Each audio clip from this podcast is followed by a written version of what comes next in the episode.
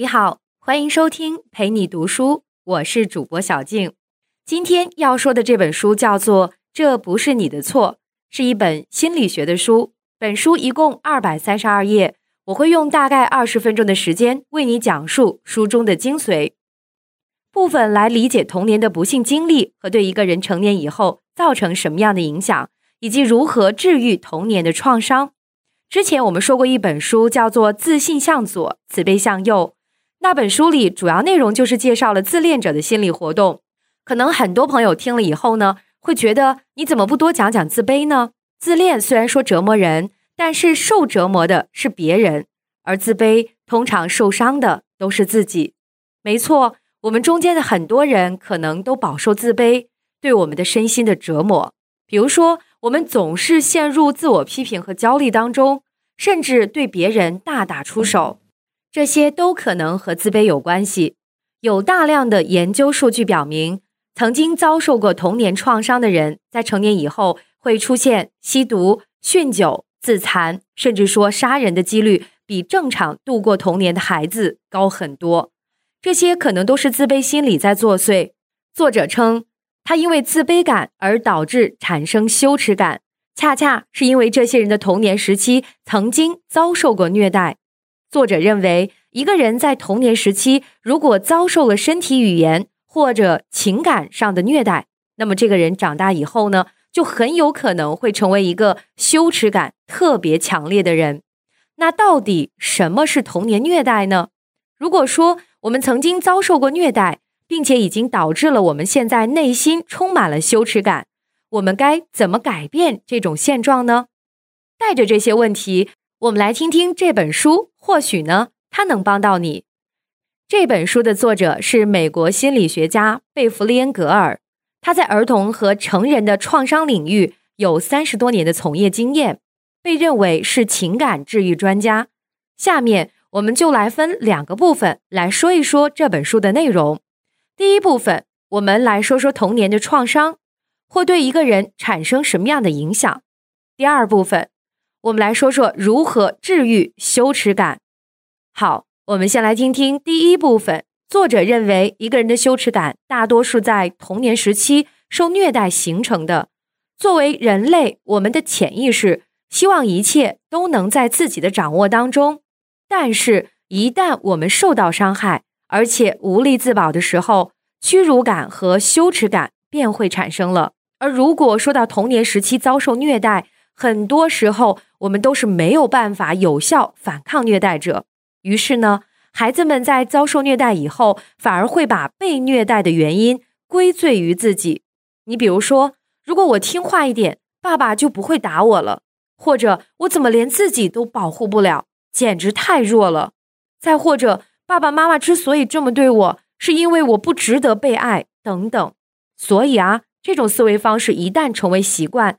那么，在成年以后，这种想法就会顺理成章得到延续，羞耻感便会深深的刻在了受虐者的生活里面。那你可能觉得有童年受虐经历的人毕竟是少数吧？绝大多数的人都应该很健康的。其实呢，根据作者多年的观察，童年受虐待这个情况可以说非常的普遍，不是说一定是受到什么来自身体的虐待，或者经常被打压，或者经常被骂。作者说的这个虐待，大多数指心理上的通俗点，说的就是经常被折腾。我们来举几个例子，比如说一个孩子提出了一些家长认为不实际的想法或者建议的时候，父母直接用坚决的态度表示不赞同或者贬低孩子。就像现在很多初中高中生里发生早恋现象，这本来很正常，青春期的孩子产生对异性的好感再正常不过了，但是呢？有些家长一旦发现孩子有这种情况，就一味的开始辱骂、指责和贬低，这都是在心理上对孩子的折磨。其实，这样的羞辱并不能让孩子从心底里对早恋有一个正确的认识，反而只会加重他们的羞耻感，让他们觉得自己对异性有好感是一件不正常的事情，因此羞愧感就产生了。咱们再比如说，父母呢？有的时候用深沉沉默的冷暴力方式来对待孩子，这对一个没有建立好完全心理防御机制的孩子来说，他们的伤害程度不亚于身体的伤害，而这种情况也比较常见。你比如说，一个父亲在体罚孩子的时候，母亲在一旁默默的看着，或者说不断的进行火上浇油的指责，这就容易让孩子从内心产生无力感。再比如说，如果一个孩子在公共场所做错事出丑了，他的家人呢，不是选择支持他，而是像其他人一样进行指责和嘲笑，这就很容易让一个孩子产生深刻的印象。就是啊，如果在别人面前出丑了，那就是一场灾难。再比如说，很多人都在和孩子互动的时候不注意自己的言辞，动不动就威胁要抛弃孩子，特别是有些大人就特别喜欢逗小孩儿。哎呀，你妈妈不要你了，来我家吧。大人觉得这样说很好玩，但是对于孩子来说，这是一种非常不好的感觉。那孩子就真觉得我自己做错了什么，妈妈为什么不要我了？所以呢，作者建议，如果你发现别人这么对你家孩子，请不要因为面子问题选择沉默，要当着孩子的面及时的纠正他们的说法。上面咱们举的例子都是比较隐蔽的、常见的虐待，你可能会说。啊，这就是虐待，也太夸张了吧！顶多就算是大人没有注意自己的言辞，等孩子长大了、懂事儿了，他就会忘掉，就会自己纠正过来。其实呢，这就是大多数人的误区。一个孩子感情是非常细腻和丰富的，因为他们的理智还不够强大，全靠情绪来驱动行动。情绪就是主要的驱动力。有了驱动力以后呢，他就很容易形成肌肉记忆。也就是固定的思维模式和行动方式。简单说，小的情感创伤对大人来说当然不算什么，因为大人有反抗能力，能够分辨对方说的话到底是什么用意。但是小孩子就不太行，他们总是很容易轻易相信这种负面的信息和情绪，接受多了以后，他就会变成自己身体的一部分。尽管以后他们知道再多的道理，知道自己的行为方式和思考模式的弊端。但是也很难纠正，要纠正需要付出巨大的努力。他更何况很多人还缺少这种自我观察的能力。更而糟糕的虐待呢？比如说性虐待和躯体虐待，这个对孩子产生的影响可能会追随一生。咱们中国不是有句老话吗？叫“棍棒底下出孝子”。想起很多六零后、七零后的父母对这句话是深信不疑。对于打孩子这件事，他们简直认为是天经地义的，甚至还有的说孩子不打长不大。他们当中有一些人呢，知道国外把对孩子实施打骂的行为规定为犯罪，对他们来说简直是不可思议。那为什么打孩子就是犯罪呢？因为今天你打了孩子，可能你觉得呢，顶多就是你们自己家的事儿。但是当你给孩子形成心理创伤以后，孩子长大了呢？就容易有很强的暴力倾向，很容易伤害别人。这个就不单单是你们家里的事了，而是全社会的事。其实，美国犯罪心理学家对监狱里面的暴力犯罪者经过调查，发现这些罪犯大多数的时候都是在童年时期有过被监护人暴打的经历，而这些童年受虐经历导致他们内心严重的羞耻感，羞耻感引发的心理脆弱。敏感以及焦虑情绪，长时间以后呢，一爆发就会形成严重的暴力犯罪。作者说，童年的受虐经历导致的羞耻感是虐待带来的最恶劣的影响，没有之一，而且还极有可能让受害者余生都受到羞耻心引发的各种问题的困扰。那羞耻感是如何影响受害者的呢？作者在多年和童年受虐者的接触当中，发现羞耻感几乎会影响到生活的方方面面，从而对自信心、自尊心的影响，到经营人际关系、伴侣关系以及亲子关系的能力，然后再到工作、学习、接受新事物、新环境的能力，包括关心自己的能力，无数个个人问题都可以归咎于羞耻感。作者总结出了一些负面影响。一共有十二条，我能挑出五条比较典型的给大家念一念。比如自我批评和自我责备，这也是自卑心理最常见的心理行为。这里呢，不是指正常的反省，而是过度的自我反省。就是犯了一点小错误就恨不得把自己弄死的那种类型。他们的追求完美，不允许自己犯错，因此通常给人的感觉就是畏首畏尾的。第二条，自毁行为，比如用香烟、酒精、毒品麻醉自己的身体。根据报道，因为滥用酒精和药物接受治疗的人里面，有三分之二的人都是在童年时期遭受过虐待或者漠视。第三条，他们认为自己不值得拥有美好的事物，就是有典型的冒充者心理。明明都是靠自己的能力取得的成就，但总觉得自己不配，自己是个冒牌货，觉得别人如果看到真实的自己，就会不喜欢自己。第四，他们喜欢取悦别人，就是我们经常说的那种不懂拒绝的老好人，对别人的赞美和认同有强烈的上瘾感。第五，也是最糟糕的情况。就是通过受虐和施虐行为重复虐待循环。有个数据表明，在美国受虐妇女收容所里，有百分之九十的女性说她们在童年时期遭受过虐待或者漠视，而另一些受害者通过羞耻、贬低自己的伴侣和子女，依靠施虐来摆脱自己的羞耻感。面对羞耻感给我们的生活带来的各种问题，确实让人触目惊心。我们也不愿意被羞耻感折磨，更不愿意被羞耻感来去虐待自己的孩子。我们该如何摆脱羞耻感呢？下面我们来说第二部分：如何摆脱童年的创伤。作者说，如果把羞耻感比作毒药，那么慈悲心就是解羞耻感之毒的良药。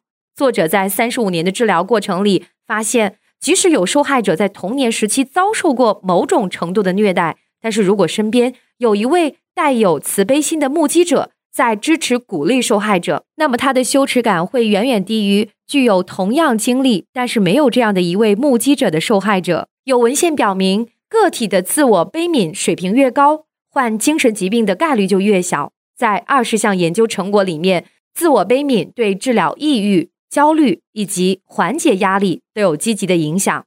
研究呢还指出，自我悲悯可以缓解威胁系统，提升情绪韧性，缓和人们对消极事件的态度，从而提高抗压能力。换句话来说，就是如果一个人的自我悲悯水平越高，就越能从容的应对那些复杂麻烦的事情。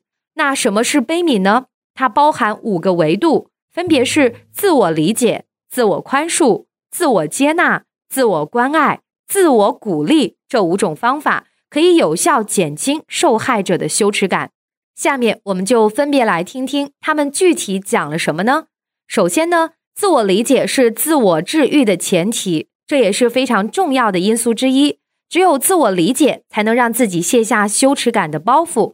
如果说你要做不到这一点，其他就很难继续下去。没有自我理解，受害者就会因为自己的过错、缺点郁郁寡欢，而不是把自己目前的行为和虐待经历联系起来，就不理解自己做出问题行为种种的原因，继续饱受羞耻感的折磨。你仔细想想，这是一件很悲哀的事情啊！作为一个曾经饱受过虐待的受害者，我们无疑是已经受过可怕的痛苦了。但是呢？在不能理解自己的遭遇、对自己性格、情绪影响的情况下，还要否认自己经历过的痛苦，然后呢，再把这种痛苦无意识的延续循环下去，这样我们就永远没有办法从这个羞耻感的折磨里面脱身了。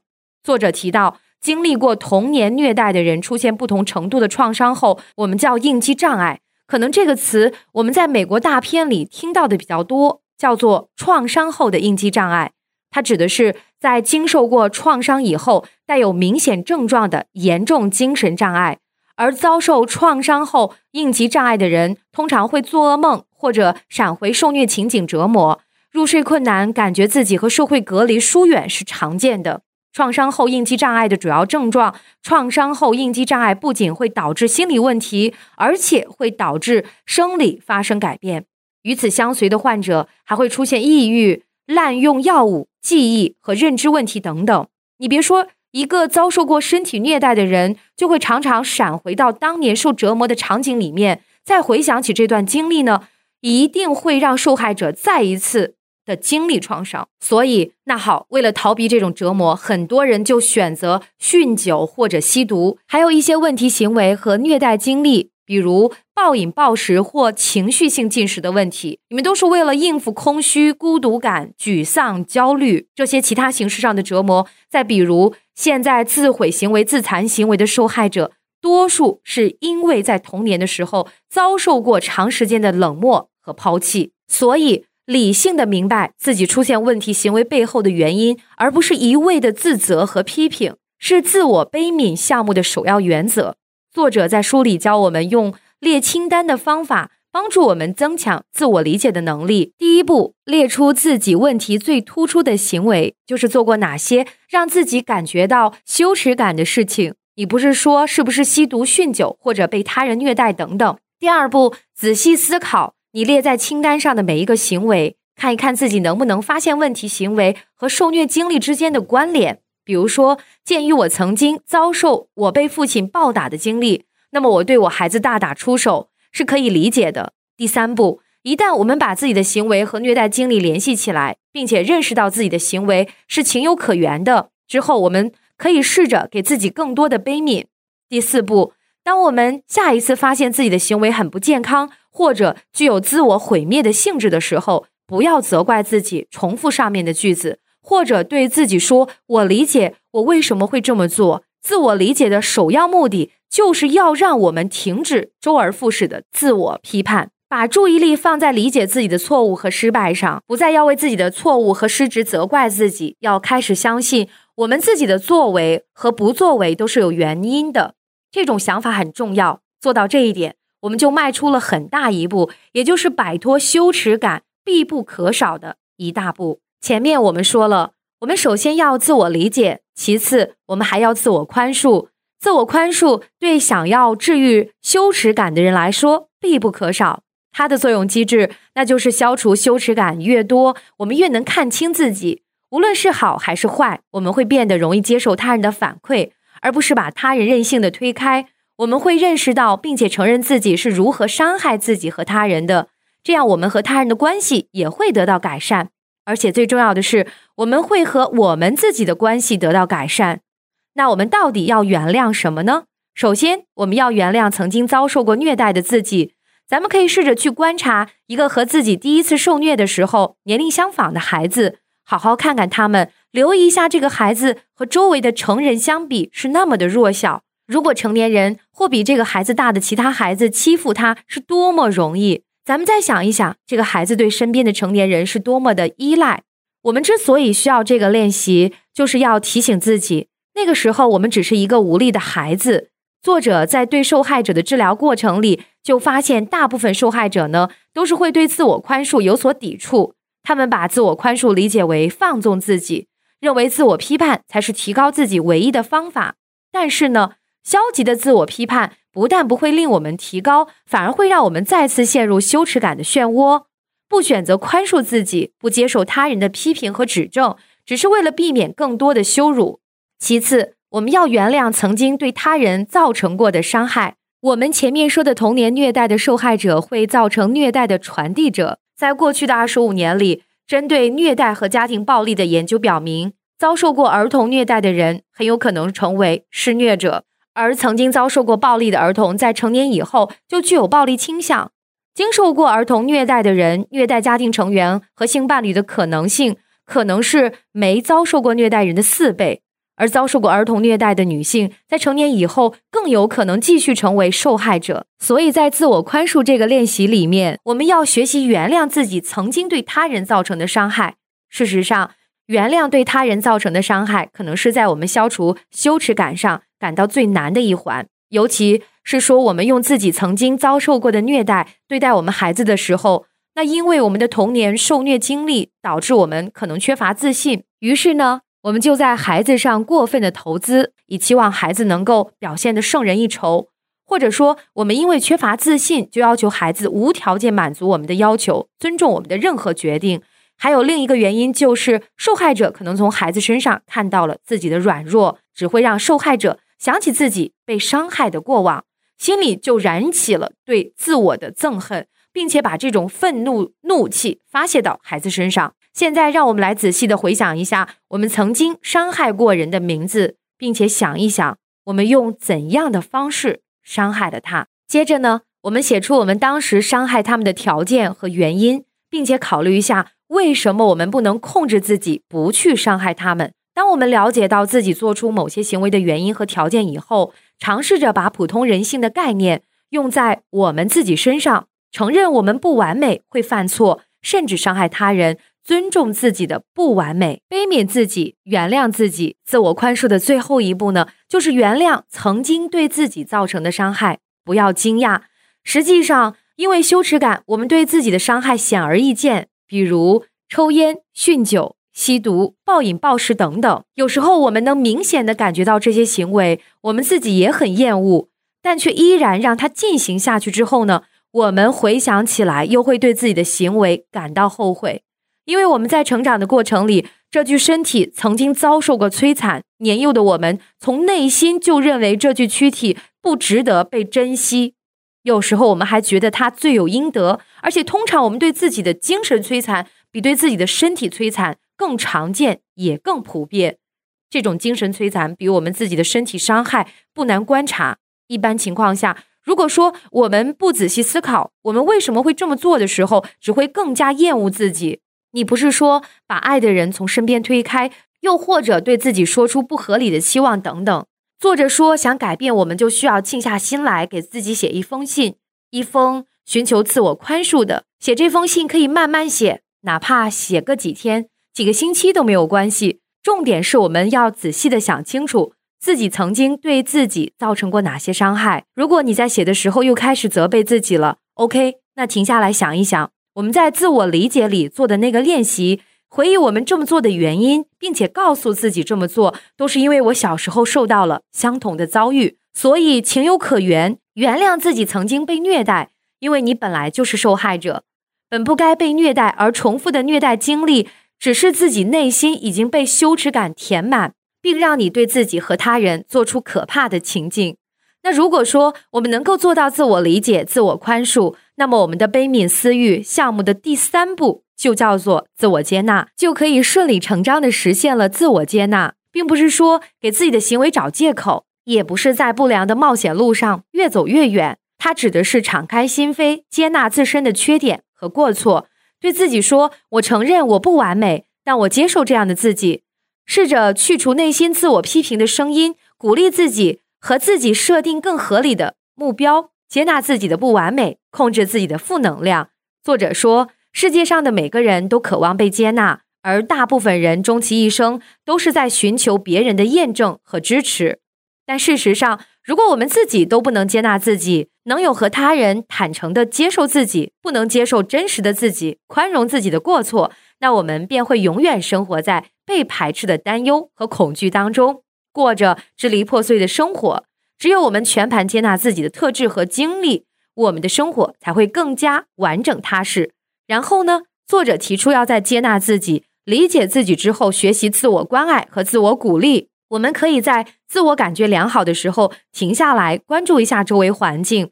比如说，你和某一个人待在一起的时候，会让你感觉很舒服、很快乐；又或者在面对大海或者宠物。待在一块儿的时候呢，也让我们感到很轻松、很真实。那我们就可以啊，拿个小本子记下来当时的感觉，然后定期的翻一翻，提醒自己重复的来做这样的事情。我们在改变自己的过程里面，如果发现我们有所进步，那就要适当的给自己奖励，鼓励自己可以做得更好。多想想让自己觉得自豪的事情，因为自豪的反面是羞耻。而我们还可以找到一些和我们有相似经历的人。共同完成对羞耻感的治疗。好了，我们来总结一下，本书主要讲了两个部分。第一部分的主要讲了童年受虐经历和羞耻感，也就是哪些经历属于童年虐待，童年虐待是如何引起我们的羞耻感，羞耻感又是如何具体在我们的生活里表现出来的。第二部分呢，作者带我们学习了如何治愈我们的羞耻感，就是通过自我理解、自我宽恕、自我接纳。自我关爱和自我鼓励这五个步骤的练习，完成对羞耻感的治疗。通过坚持不懈的练习，我们会发现羞耻感正在悄悄退去。我们会发现自己值得拥有更好的东西，不再惧怕失败。即使我们在接下来的人生里面仍然会遇到挫折，我们也能鼓励自己为自己的勇敢和坚持感到骄傲。所以，希望听完这本书的小伙伴们能够让自我悲悯伴随我们一生，帮助我们走出阴影，得到充足完美的快乐。感谢关注，陪你读书，欢迎点赞分享，同时可以打开旁边的小铃铛，陪你读书的更新会第一时间提醒你。我是主播小静，我们下期再会。